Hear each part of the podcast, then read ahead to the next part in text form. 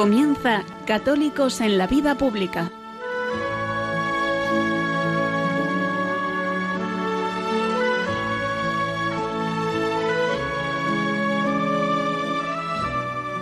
Un espacio dirigido en Radio María por Luis Zayas.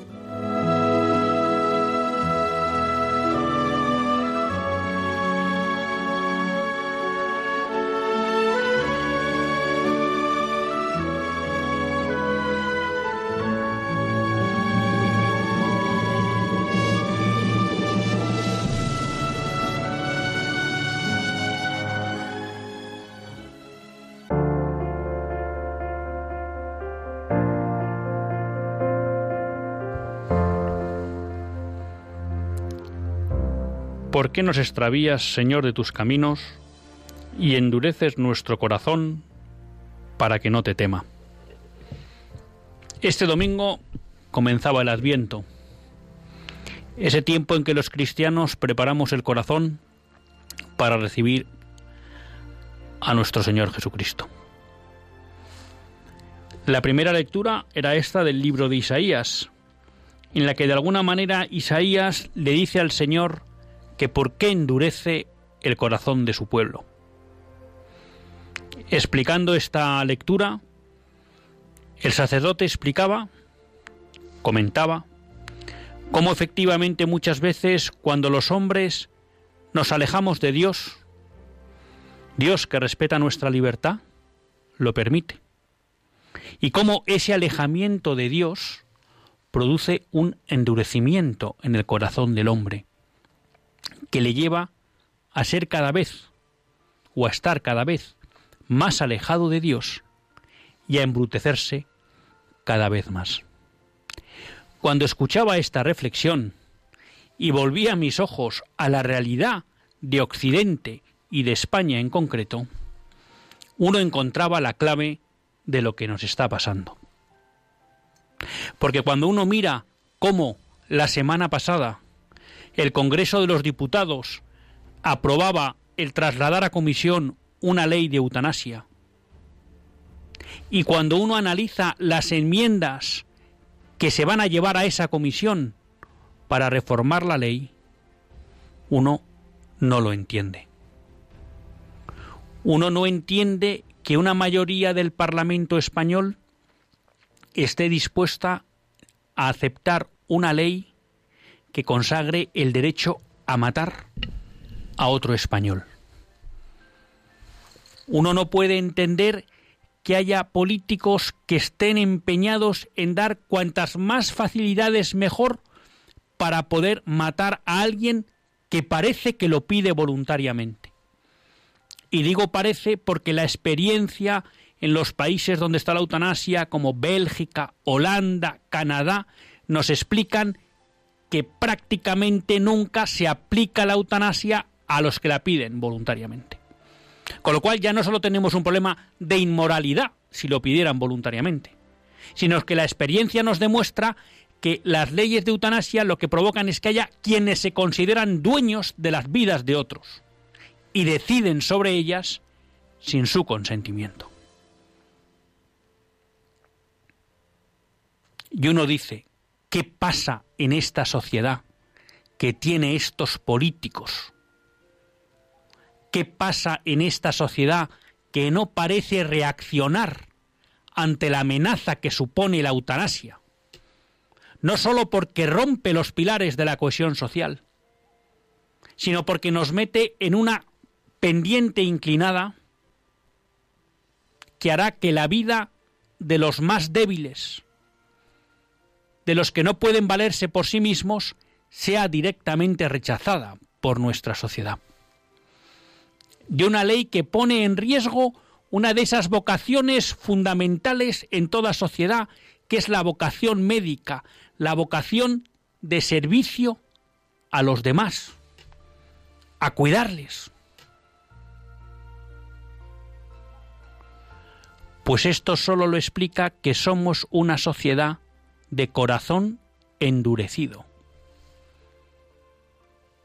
Una sociedad cuyo corazón cada vez es más duro, de piedra.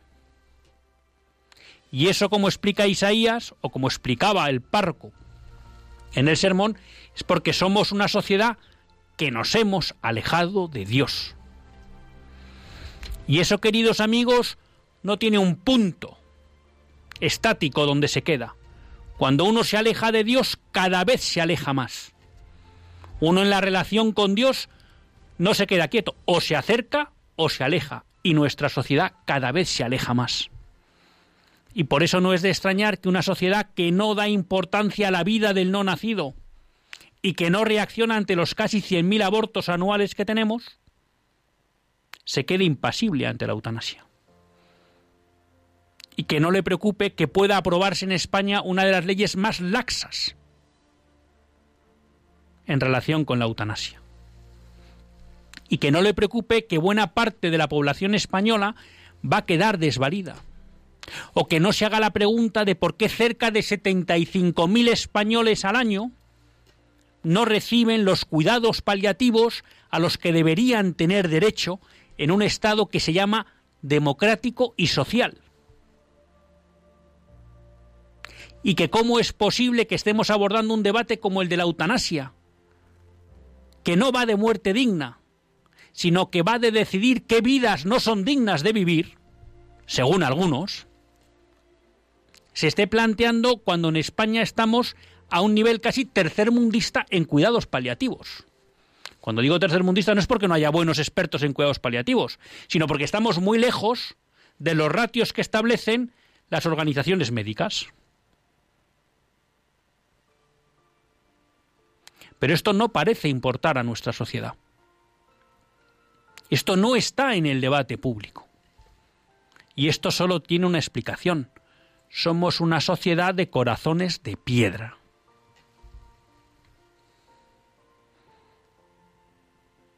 Por tanto, quizá tendríamos que volver a ese grito de Isaías que cuadra con lo que es el adviento. Pedirle al Señor que vuelva. ¿Qué es lo que queremos hacer este adviento? Señor, ven. Para recibirle. Y para que haga eso que Ezequiel pedía y que nos recordaba Benedicto XVI en Caritas in Veritate, que nuestros corazones de piedra se conviertan en corazones de carne. Y sólo así, gracias a pedirle al Señor que vuelva y acoger a nuestros corazones, será posible que esta España secularizada despierte y se dé cuenta del drama a que nos está abocando el aborto y del drama al que nos va a abocar la eutanasia. Porque la eutanasia destruye completamente los principios de la convivencia social. Quiera Dios que este adviento sirva para eso, para que el Señor en su venida nos caliente el corazón, nos ablande el corazón, y realmente podamos ser una sociedad que se mueva en defensa de los más débiles, de los más desprotegidos, y en oposición a aquellos que quieren instaurar el reinado de la muerte en España. Dios quiera que el Dios de la vida venga y cambie nuestros corazones, para que España vuelva a ser tierra de María, tierra de vida.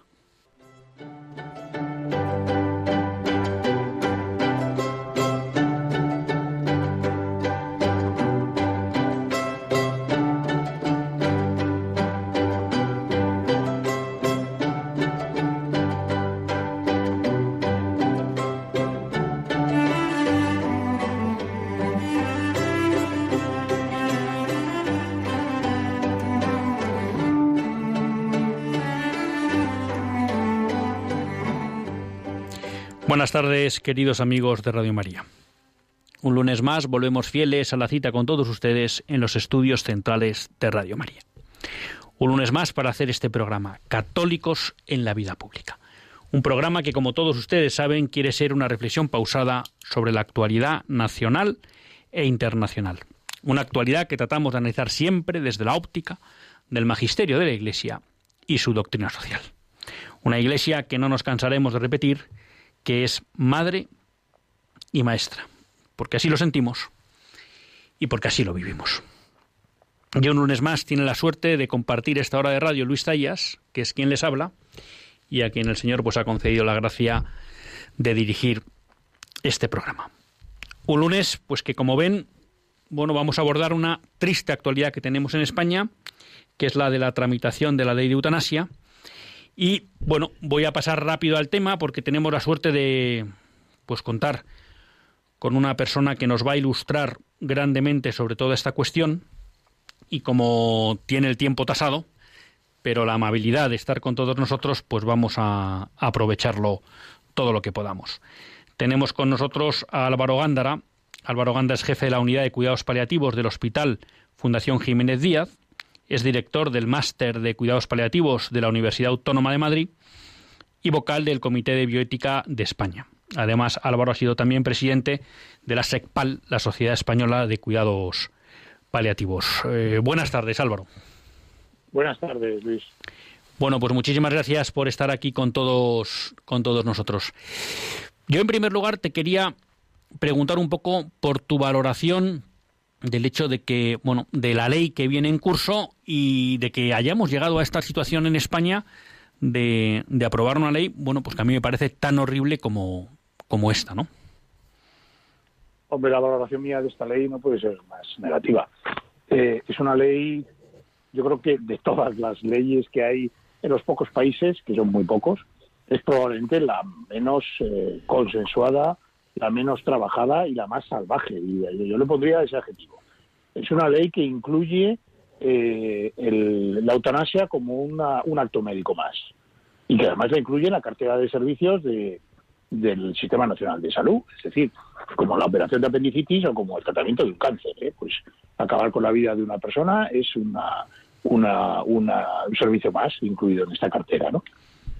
La ley ha sido eh, muy trabajada durante muchos años. Esto no es nada nuevo, eh, lo que pasa es que se precipita ahora, pero esto lleva muchos años, muchos años, muchos partidos políticos trabajando, haciendo una, una labor de ingeniería social ¿no? para llegar a esta situación una labor de, desinformación, de, no, de, no, de no poner en realidad en el tapete lo que, lo que está pasando en España con la atención al final de la vida.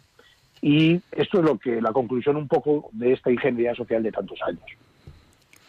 Yo eh, leía un libro en el que tú tuviste participación, que es Seducidos por la Muerte, de Wergedin, y él al inicio hace una reflexión cuando estudia el caso holandés y dice que quizá muchas veces el hecho de que un país dé el paso de legalizar la eutanasia realmente es una consecuencia de que no está tratando adecuadamente aquellas personas que tienen enfermedades crónicas, enfermedades de larga duración, sufrimientos importantes. ¿Es esta la situación de España? ¿Realmente los cuidados paliativos están a nivel que debería tener un país como España? Efectivamente, es que esto es lo más, lo más dramático de esto, es que los pacientes mueren, mueren con sufrimiento evitable. Me refiero a 70, 70 75 mil pacientes al año. ¿eh? No estoy hablando de casos muy puntuales. Estoy hablando del 50% de la gente que eh, llega al final de la vida tras un proceso de enfermedad larga, como puede ser el cáncer, una insuficiencia de órgano, el 50% no recibe estos cuidados paliativos, que por cierto sí están incluidos en la cartera de servicios. Los cuidados paliativos son un derecho, ¿eh? un derecho que tiene, pues como ser atendido por un cardiólogo o ser, o ser operados de una, de una enfermedad grave. ¿no? Bueno, pues esto no pasa, esto no pasa. Y esto eh, implica que, claro, si 75.000 pacientes llegan al final de la vida con un sufrimiento tremendo, algunos de ellos van a solicitar la eutanasia. Desde luego no van a solicitar cuando están bien atendidos, porque nosotros en el ámbito de los cuidados paliativos, las peticiones de eutanasia son contadas con los dedos de la mano. Yo he podido tener cinco o seis en mi vida profesional y llevo 30 años dedicado a esto, ¿de acuerdo? O sea que esta es la situación actual. Ahora bien, ¿qué es lo que hace que algo tan evidente como preocuparse por atender bien a los que sufren parezca que no importa a nivel político? y en vez de decir, oye, vamos a trabajar, porque en España, que yo sepa, no hay una ley de cuidados paliativos nacional, hay leyes de muerte digna, vamos a llamar, a nivel autonómico. No sé si son exactamente leyes de cuidados paliativos. Los niveles de cuidados paliativos a nivel autonómico son muy divergentes entre unas autonomías y otras. ¿Por qué esta falta de atención política a esta realidad y tratar de atajarla por un medio que además de inmoral no soluciona nada como es la eutanasia? Yo eh, quizás sea políticamente muy incorrecto. Cada vez lo soy más. Creo que la eutanasia es eh, algo que es muy eficiente y muy económico para el Estado. Y me refiero a que tratar la eh, fase final de la vida es muy caro, es muy costoso. Incluso eh, yo diría que es muy comprometido. Los médicos están, no están formados para acompañar y cuidar a los pacientes en el final de la vida, están formados para curar. la cantidad de digamos, medios sociales que hay que movilizar para atender correctamente a esos pacientes, no abandonarlos. La cantidad de recursos de profesionales, equipos que hay que movilizar, eso cuesta dinero. Pero un Estado, yo creo, civilizado, moderno, precisamente, eh, si hay que evaluarlo, es precisamente por esto, ¿no? Por la ayuda a los frágiles. Y no precisamente por acabar con el que sufre este problema, que son esas personas frágiles. Bueno, tú, tú decías que te parecía que eras políticamente incorrecto. Eh, yo creo que es de este mes, si no recuerdo mal, que se publicó una noticia de que en Canadá el Congreso había hecho un estudio sobre los primeros efectos de la eutanasia y uno de los efectos que consideraba era el fuerte ahorro sanitario que había producido. Y la conclusión de ese informe en el Congreso era proponer flexibilizar la aplicación de la eutanasia vistos los ahorros que se conseguían. O sea, que esto no es algo que parece que Álvaro Gándora dice y bueno, se le ha ocurrido, sino que está pasando en la realidad, ¿no? Lo mismo que se habla, eso conocerás tú bien, que en los países donde hay eutanasia prácticamente desaparece el mundo del cuidado paliativo. Bueno, no desaparece. ¿eh? Ellos, yo en esto tengo, yo soy, creo que pretendo ser objetivo. ¿eh? En Holanda y en Bélgica primero se hizo la ley de eutanasia, ¿no? Pero luego yo creo que les entró una especie de vergüenza torera y dijeron, oye, está feo esto de que no haya cuidados paliativos y haya una eutanasia, ¿no? Una área de eutanasia. Y es verdad que desarrollaron, eh, bueno, pues desarrollaron equipos de cuidados paliativos, no son, no son países punteros ¿eh? en la prestación de cuidados paliativos, pero hay cuidados paliativos. Es, hay una alternativa posible que es de cuidados paliativos. Pero es que esto no lo hay en España, es que vamos a aprobar la ley y esta, esta alternativa no existe en España. En España la cultura es mala, es, depende en qué ciudad vivas, en qué comunidad autónoma vivas, ¿eh? depende de si perteneces a una sociedad médica privada, que por cierto no tienen prestación de cuidados paliativos, depende de muchas cosas el que pueda recibir esta atención o no. Y esto es lamentable, esto es lo primero. O sea, yo creo que estés a favor o estés en contra de eutanasia, desde luego lo que todo el mundo tendría que estar a favor es que hasta que no haya una cobertura completa de estos cuidados paliativos, una atención correcta, ¿eh? que la, la última residencia pública que se ha hecho en España es en el año 98, residencia de mayores, en el año 98. O sea, aquí hay mucho dinero por medio, la atención a los mayores supone mucho dinero, ¿eh? y fijaros, hay una cifra que dice que el 73% de la del coste de la atención sanitaria es el último año de la vida de una persona. ¿Eh? O sea que hay mucho dinero, mucho dinero por medio, muchos intereses económicos.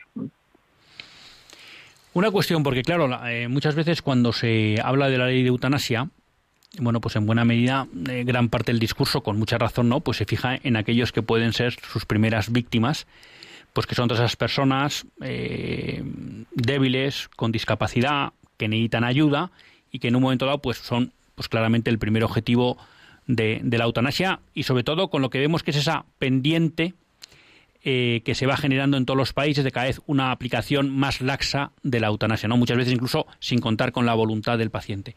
Pero claro, yo leyendo la ley, otro sector que queda muy afectado es el mundo de los médicos, del personal sanitario, porque claro, si aquí se reconoce un derecho a que te maten, claro, pues aparece la obligación de alguien por matar. Y yo, leyendo la ley, interpreto que eso os lo cuelga a los médicos, con lo cual, claro, sois un sector que, digamos, vuestra vocación se vuelve un poco patas arriba, ¿no?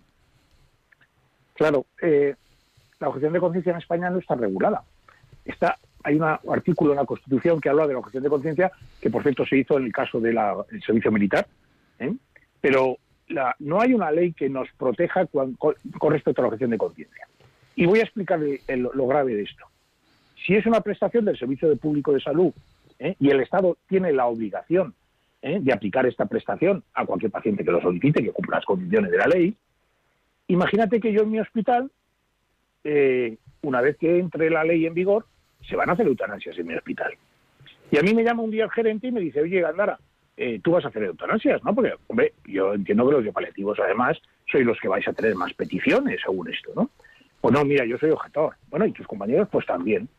Bueno, pues lo que sí puede hacer el gerente es decir, bueno, Gandara, te voy a despedir, o a un compañero tuyo, y voy a coger a un médico que sí esté dispuesto a realizar la eutanasia. ¿Para eso sirve la objeción de conciencia? Para que eh, tu futuro juegue eh, a favor o en contra, dependiendo de la decisión de una, un gerente que tenga la obligación de cumplir con este criterio. Fíjate lo, lo, lo, importante que es esto. ¿eh? Claro, con lo cual efectivamente el hacer, el poder desarrollar una profesión médica desde criterios deontológicos y éticos, pues ahora va a quedar o puede quedar muy debilitado y sobre todo puede suponer, como tú dices, que en un momento dado pues te quedes sin trabajo, ¿no? y la relación médico-paciente se va a ver terriblemente afectada. Claro, esa es otra de las cuestiones que se habla un poco a nivel en, las experiencias de otros países, ¿no? Que desaparece la confianza. Claro, naturalmente, naturalmente. En, ahora mismo en Holanda, en los Países Bajos y en Holanda sobre todo, han publicado hace poco una estadística que, que se habla que ya casi el 50% de las eutanasias luego no se no se comunican a la, a la comisión que se encarga de, de, juzgar estos estos estos hechos, ¿no? ¿Por qué? Pues porque al final desde el año 92, 93 creo que no se ha juzgado ningún caso de eutanasia en Holanda. Pues los médicos saben que aquí hay una laxitud completa. Entonces, bueno, pues yo le, practico una eutanasia a un paciente, hago el certificado de función, que lo incineren, ¿quién me investigar después? Esto no tiene sentido. Esto es una pérdida terrible de confianza del médico, del paciente a su médico de familia que entra en su casa a verle, ¿no?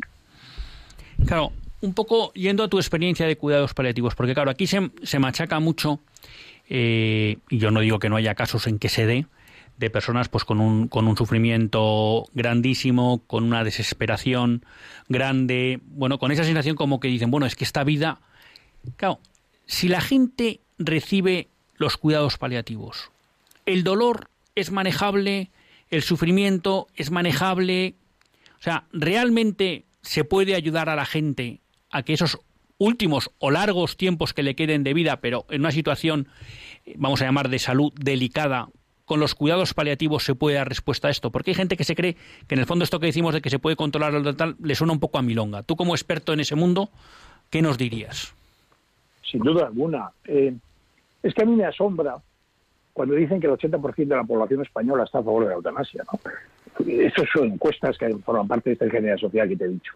No, a ver, nuestros pacientes quieren vivir más, no quieren vivir menos. O sea, el 99,99% quieren vivir más, un día más, una semana más, o un mes más, o un año más. Y quieren ver eh, cómo su hija hace la primera comunión, o cómo su otra hija o eh, nieta hace la primera comunión, o su hija se quiere, se quiere casar y quiere ir a la boda.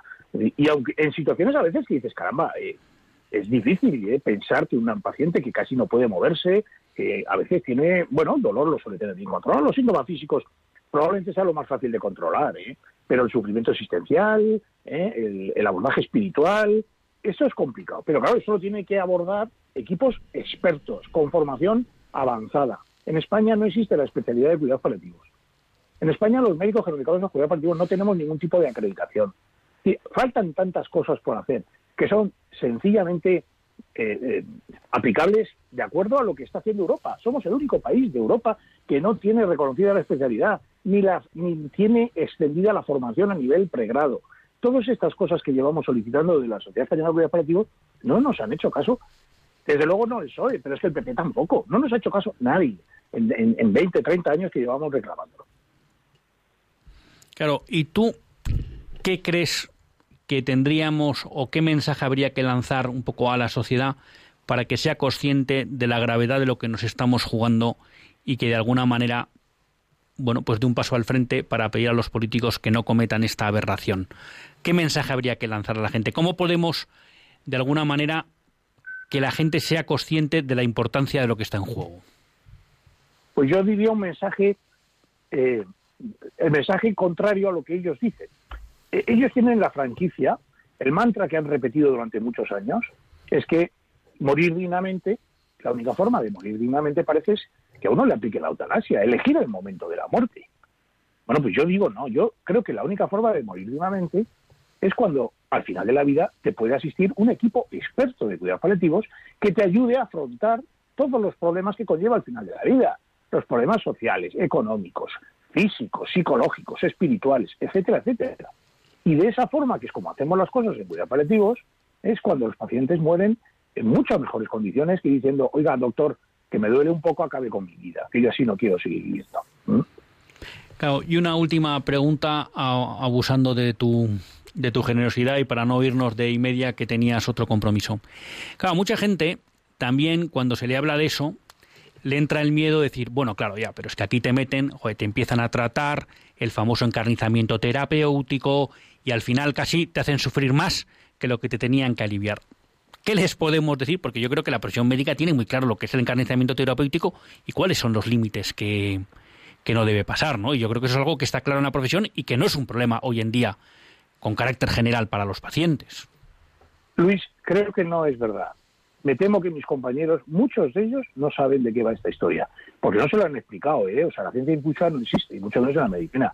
Si tú a un alumno de segundo, tercero, cuarto no le explicas lo que es suspender un antibiótico cuando ya no va a hacer nada, darle la morfina como hay que dársela, etcétera, no lo va a aprender. Nuestros licenciados, maravillosos licenciados y especialistas salen como máquinas de curar, pero no de cuidar. ¿eh? Yo les digo siempre, eh, todos nos vamos a morir y ojalá nos muramos todos bien. ¿eh? Esto no lo saben, de verdad que en mi hospital... Que o sea que claramente tenemos un déficit de formación en lo que es claro, el no caer en el encarnizamiento terapéutico. Yo me he tenido que pelear con muchos compañeros para que suspendan una quimioterapia una semana antes de morirse ese paciente. Es evidente, o sea que eso es una de las asignaturas importantes que tenemos que cumplir. Que la gente sepa de qué va esta historia, ¿eh? para retirar los tratamientos que son inútiles y para no hacer sufrir al paciente con, con, con, ingresos en UBI, con intervenciones quirúrgicas o con quimioterapias ¿eh? de, de, intraféretro, como decía mi maestro. O sea que antes de hablar de eutanasia nos deberíamos, deberíamos haber hecho dos trabajos. Uno, explicar lo que es el encarnizamiento terapéutico para que no se produzca y dos, formar en cuidados paliativos. Claro, naturalmente, naturalmente. Saber suspender los tratamientos que no son útiles, saber acompañar al paciente, no abandonar al paciente, que muchos grandes médicos cuando las cosas pintan mal se dan media vuelta y dicen que lo vea el geriatra o que lo vea el de paliativos. No, hombre, no. Si, los pacientes tienen una, fe ciega en, su oncólogo, en su cirujano, pues que sigan con él. Yo les ayudo, pero que sigan con él. Bueno, pues Álvaro, eh, no nos queda tiempo para más porque tienes un compromiso y media. Muchísimas gracias por estar con nosotros. Enhorabuena por tu trabajo y también por todo lo que haces un poco en la defensa del cuidado de los más necesitados a través del, mundo de los paliativos. Muchísimas gracias. Muchas gracias a vosotros. Bueno, pues ya ven, eh, una voz clara, una voz experta, una voz contundente que incluso, oiga, pues nos ha abierto también alguna luz, porque cuando uno pensaba que algo tan claro como el encarnizamiento terapéutico pues ya tenía que estar superado en la práctica médica, pues vemos que no.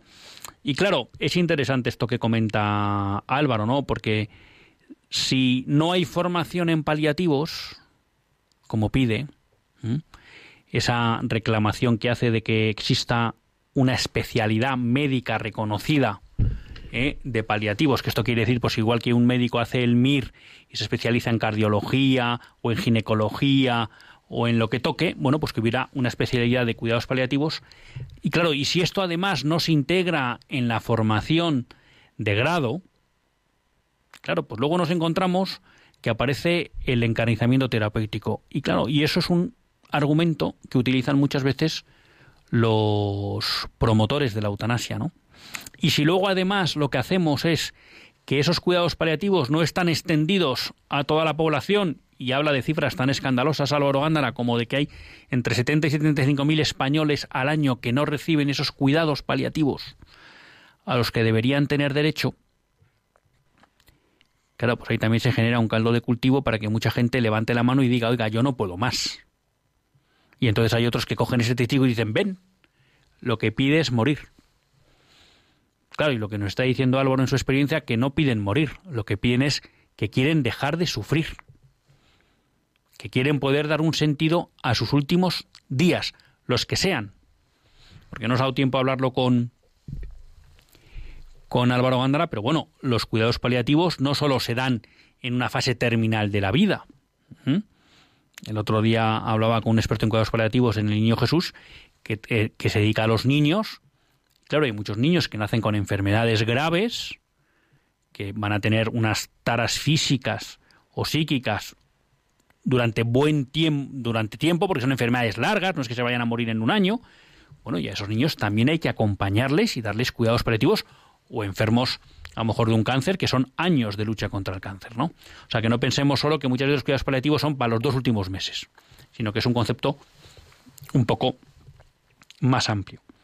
O sea, que aquí tienen una voz experta y autorizada, ¿no? Y que ya digo, pues incluso a mí me ha ayudado a ver algunos conceptos pues que yo no que no tenía claro. Y claro, aquí hay una cuestión que surge. Y es qué vamos a hacer? porque la ley está a las puertas. ¿Qué vamos a hacer?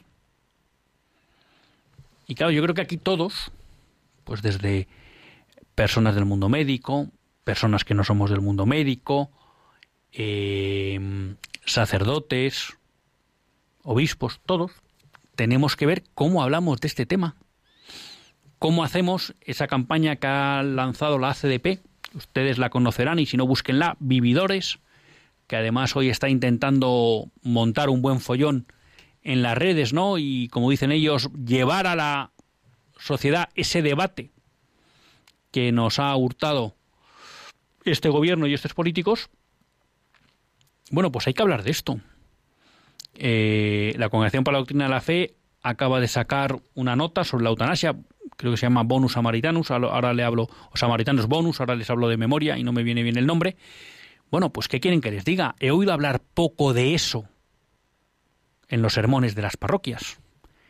He oído hablar poco pues, de esto que nos estamos jugando con la eutanasia, con la libertad de educación. Sí, de repente te llega un vídeo de un párroco, pero es como la excepción.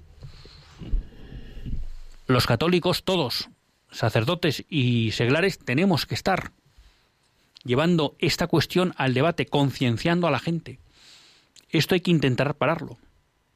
Está en riesgo la vida de mucha gente y la posibilidad de ejercer una profesión ética de todo el ámbito sanitario.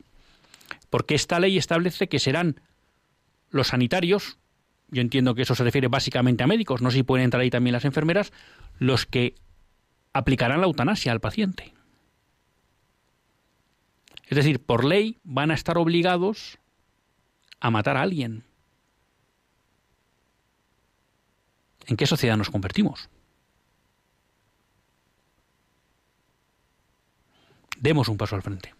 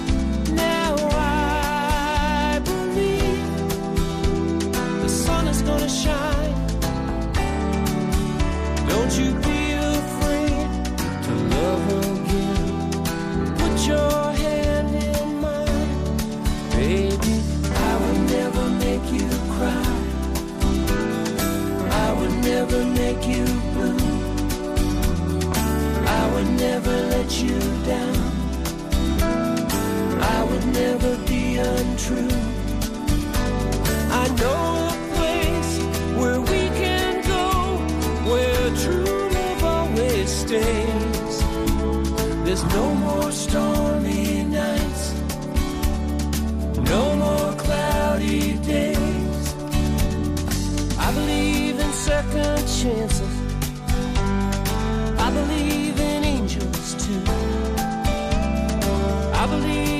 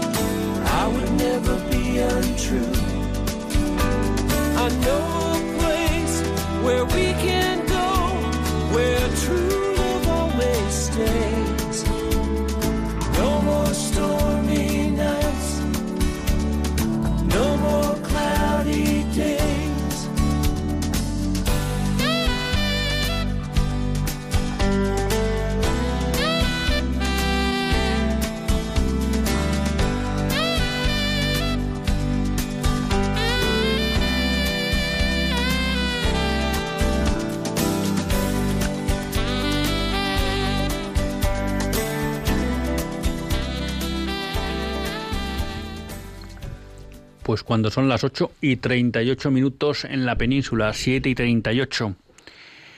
En nuestras queridas y desconocidas Islas Canarias continuamos en Católicos en la Vida Pública y lo hacemos en compañía, o lo hacen, en compañía de Luis Zaya, yo en compañía de todos ustedes. Bueno, hemos estado con Álvaro Gándara, que ya digo, en alguna cosa pues hasta me ha dejado sorprendido, ¿no? De que cuánta cosa tenemos que mejorar todavía en el ámbito médico pues para cuidar de esas personas que, están en momentos de, de, sufrimiento o acercándose al final de, de su vida, ¿no? Y le, bueno, pues le agradecemos también esa sinceridad, esa claridad y ese verbo directo, ¿no? Que yo creo que, que se agradece. Bueno, como siempre, pues por ser cumplidor con todos ustedes, les recuerdo que si quieren participar en el programa nos pueden llamar al 91 005 9419. 91 005 9419. Y mientras, bueno, pues vamos dando paso a sus llamadas, si ustedes se animan a, a participar, bueno, pues yo creo que hay alguna cuestión que podemos traer a, a colación, ¿no? Eh, lo hemos comentado varias veces, que ahora parece que estamos asistiendo como a una ofensiva, podríamos decir, global, ¿no? Eh, la semana pasada estábamos hablando de la aprobación de la ley CELA, ahora venimos con la cuestión de la eutanasia, se está, bueno, intentando aprobar una ley de transexualidad, una supuesta ley de defensa del menor, que por lo que hablan las noticias, pues es un ataque profundo y duro al ejercicio de la patria potestad. Bueno, bueno, yo lo que me comprometo y vamos a intentar en este programa es que no nos vayamos olvidando de las cosas que pasan, ¿no? Porque uno de los problemas que surge cuando te atacan por 7.000 flancos es, bueno, pues cada vez que hay un flanco que te lo vencen o que te lo abordan o te lo desbordan, pues dices, bueno, pues ya venga, me voy a otro. Bueno, pues no olvidemos ese, ¿no? Entonces, eh, vamos a ver si en los próximos días, programas, somos capaces de traer a alguien que nos explique bien qué va a pasar con la ley CELA y con las eh, con la educación especial. ¿no?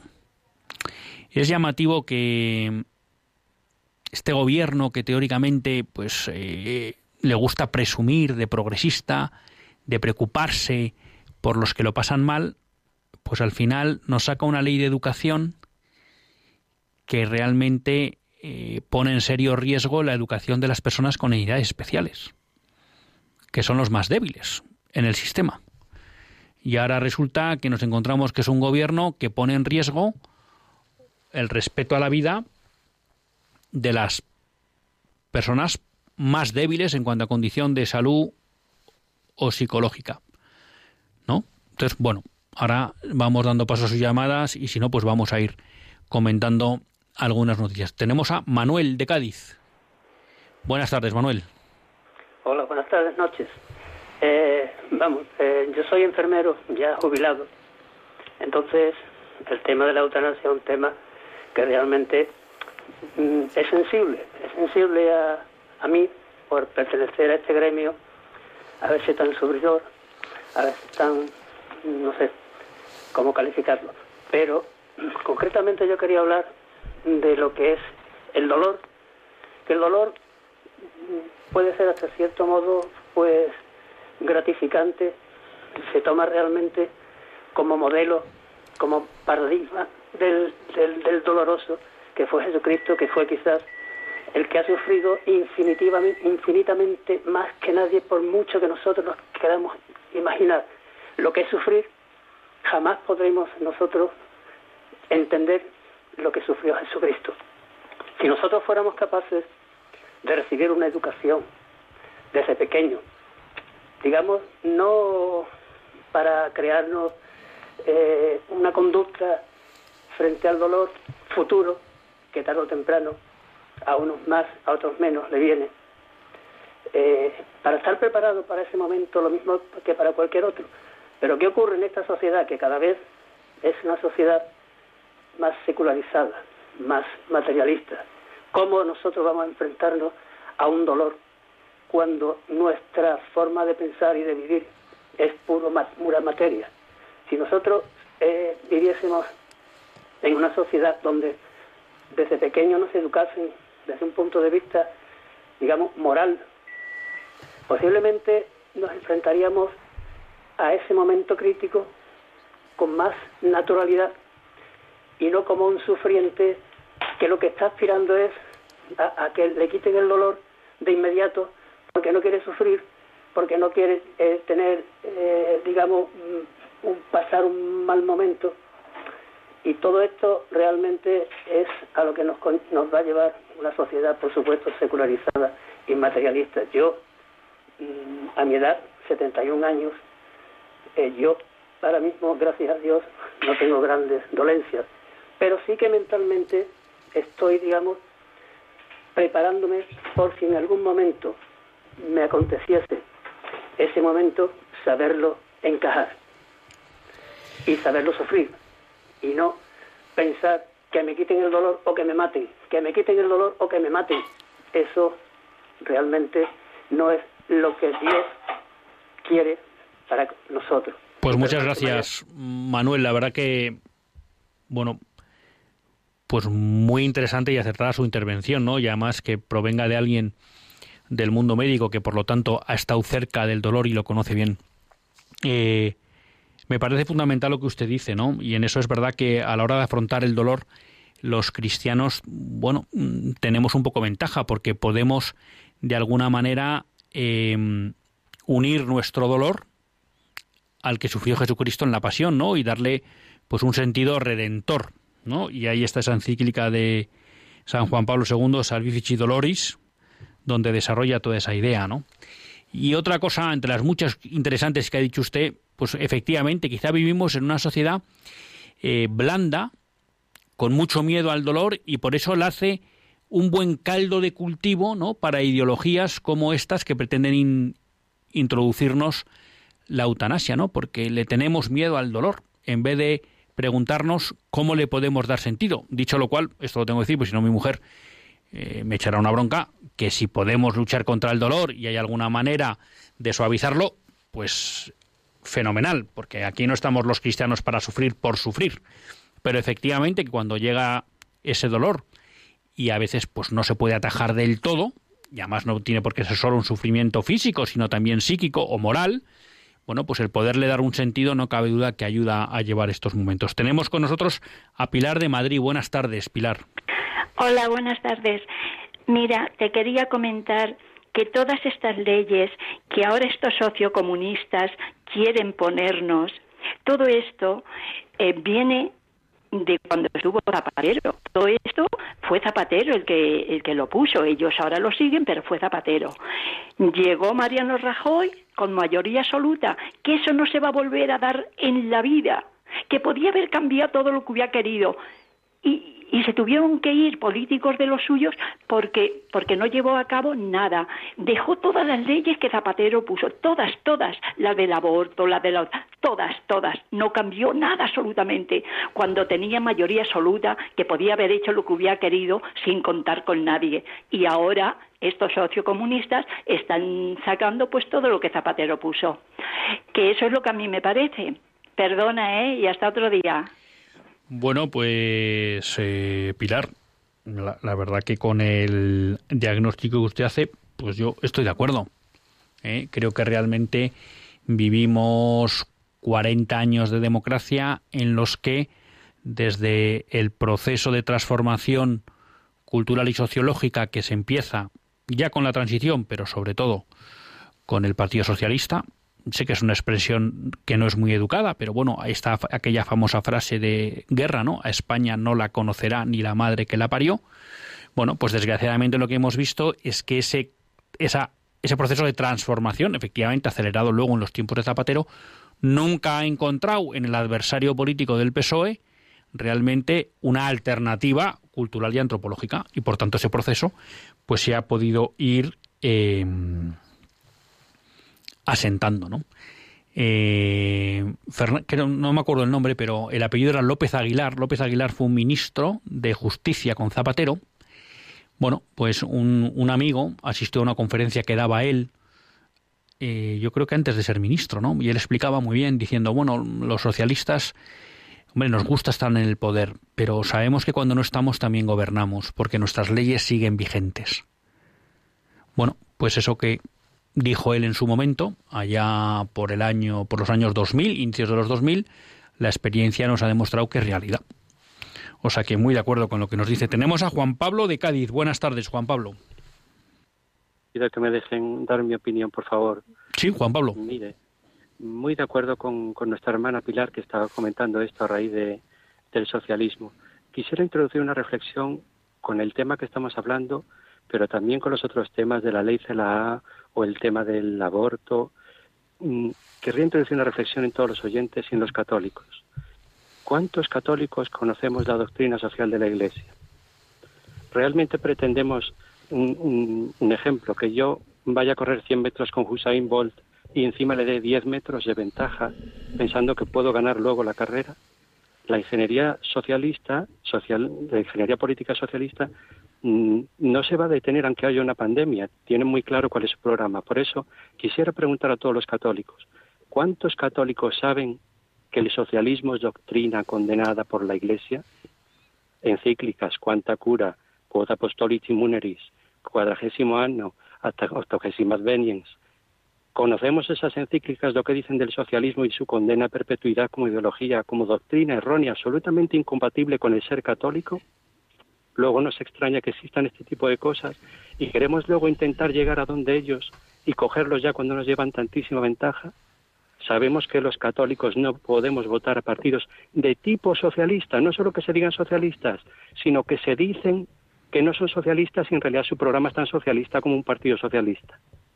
Esa es la reflexión que quería introducir para que luego no nos pues choquen estas cosas. Perdón usted y muchísimas gracias, muy agradecido. Pues no, ¿eh? Juan, Juan Pablo, muchísimas gracias a usted porque pues muy de acuerdo con lo que ha dicho. ¿Mm? En primer lugar, sobre el desconocimiento que tenemos muchos católicos de la doctrina social de la Iglesia, tema fundamental que tendríamos que resolver, ¿no? Álvaro Ganda nos hablaba de la necesidad de formar a los médicos bien en el cuidado de la vida, cuando ya no se puede curar, en el cuidado de la vida incurable. Bueno, pues eh, efectivamente los católicos tenemos un déficit importante de conocer el magisterio social de la Iglesia, ¿no? Y ahí antes llamaba o pedía a sacerdotes y obispos que levantaran su voz eh, con el tema de la eutanasia, pero cuando digo levantar la voz, que alguien me entienda, no es solo, bueno, tenemos magníficos documentos que han emitido últimamente la Conferencia Episcopal, sino que, que, que hagan acciones que permitan que las personas, los fieles, se den cuenta de la gravedad de lo que está en juego. ¿Mm? Porque a veces, bueno, pues muchas personas no acceden a los documentos, no los leen, pero la Iglesia tiene otras vías de comunicación a, través de las cuales en las parroquias, en las homilías, en las pastorales cortas, bueno, pues se podría ayudar a que los fieles sean conscientes de, lo, de la gravedad de lo que está sucediendo, ¿no? Por tanto, hay muy de acuerdo con lo, con lo que usted dice. Y luego, bueno, hay una cosa, pues que yo una vez se la escuché a un buen amigo, a Miguel Ayuso, y la verdad que me la quedé. Y dice, claro, uno de los problemas de la crisis actual, y, y voy con José Miguel e Isabel, no se crean que me he olvidado de ellos, eh, es el desconocimiento que tenemos no solo del magisterio en su versión social, sino también de lo que es el magisterio político de la Iglesia, ¿no? Y como usted dice, por ejemplo, las condenas que hay al socialismo, al comunismo, al nazismo, al fascismo. Bueno, y eso no se conoce, porque claro, si se conociera, eso serviría muy bien para orientar la acción política de los católicos y también el voto, ¿no? Leíamos estos días, por ejemplo, la nota que mandó eh, el cardenal Ratzinger como prefecto de la Concepción Patriótica de la Fe a los obispos estadounidenses en relación con la comunión o no a los políticos que apoyaban el aborto, ¿no? Y como decía que cuestiones como el aborto y la eutanasia no cabía discusión en el ámbito católico, que partidos que promovieran eso eh, no se podían apoyar. Bueno, sería, o sea que, que muchísimas gracias por su reflexión. Eh, tenemos a José Miguel de Sevilla. Buenas tardes, José Miguel. Buenas tardes, don Luis. Felicidades por su programa, que, que trata estos temas muy interesantes, por cierto. Bueno, yo, yo he pertenecido durante unos 10 años a, la, a la pastoral de los enfermos de un hospital de, de enfermos terminales, fundamentalmente oncológicos de Sevilla, ¿no? Y estoy totalmente de acuerdo con, con lo que ha declarado el doctor anterior cuando afirma que un enfermo que está bien cuidado y, y que, esté tratado con amor no pide que se acabe con su vida. Yo jamás lo he visto durante esos 10 años. Y, y, claro, lo que usted también dice de que esto, estoy de acuerdo, ¿no? De que esto es verdadera ingeniería social, lo que aquí, lo que aquí se pretende. Lo que pasa es que cómo se combate esta ingeniería social no es fácil porque viene bien arropada.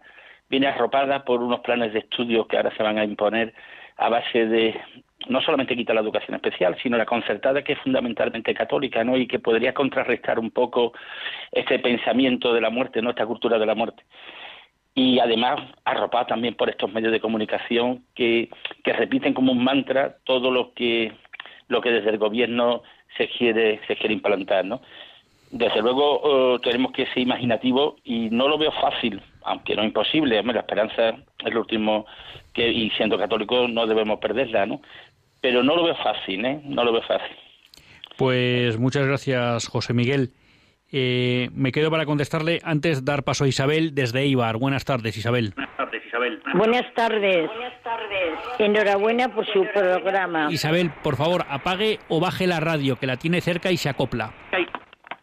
Bajada, bajada. Ahora perfecto. Bueno, que gracias por su programa. Pero al principio del programa me ha asustado un poco porque le veo un poco tremendista tiene que tener más, más fe en los médicos y en, las, y en los que están en los hospitales. ¿Me oye? Perfectamente. Bueno, tengo una hija enfermera y un hijo médico. Y le puedo asegurar que no serían capaces de, de, de nada, de ayudar, ni de pensar, ni de... No, no, no, no, no, no, no. Tratarlos hasta última hora, hasta que no pueden más con la ayuda de Dios la vida tiene fin cuando tiene fin, no cuando un médico quiere. Pues Isabel, eh, muchísimas gracias por su llamada. Eh, hombre, tremendista. Bueno, pues no lo sé. Eh, ya sabe que a mí me gusta esa, esa enseñanza que nos hace la señorita Prim en el despertar de la señorita Prim cuando habla de que la cuestión de los vigías no es si son optimistas o pesimistas, sino si están despiertos o dormidos. Entonces, mm, intentamos estar despiertos. Claro que tengo confianza en que muchísima parte del sector sanitario, de los profesionales del ámbito sanitario, defienden la vida, cuidan la vida y no van a entrar. Pero también es verdad que, uno, como dice Álvaro Gandra, falta formación en estas cuestiones y falta también formación en la ética médica. Uno. Dos, que la presión que va a sufrir el colectivo va a ser tremenda porque la ley obliga a que esto se aplique y deja muy claro que si como consecuencia de la objeción de conciencia de los médicos no es posible aplicar la eutanasia, no habrá objeción de conciencia. ¿Mm?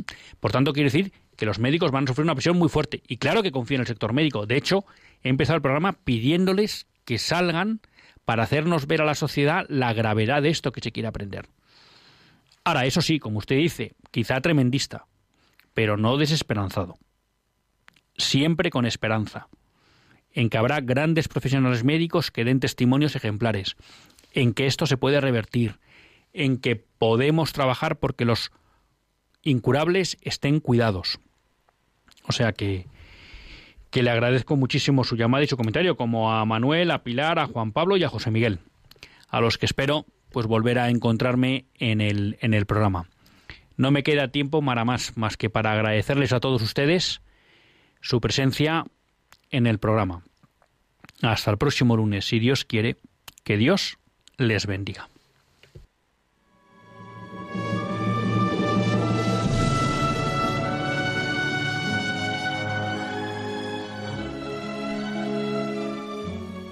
Así concluye Católicos en la Vida Pública, un programa que dirige Luis Zayas.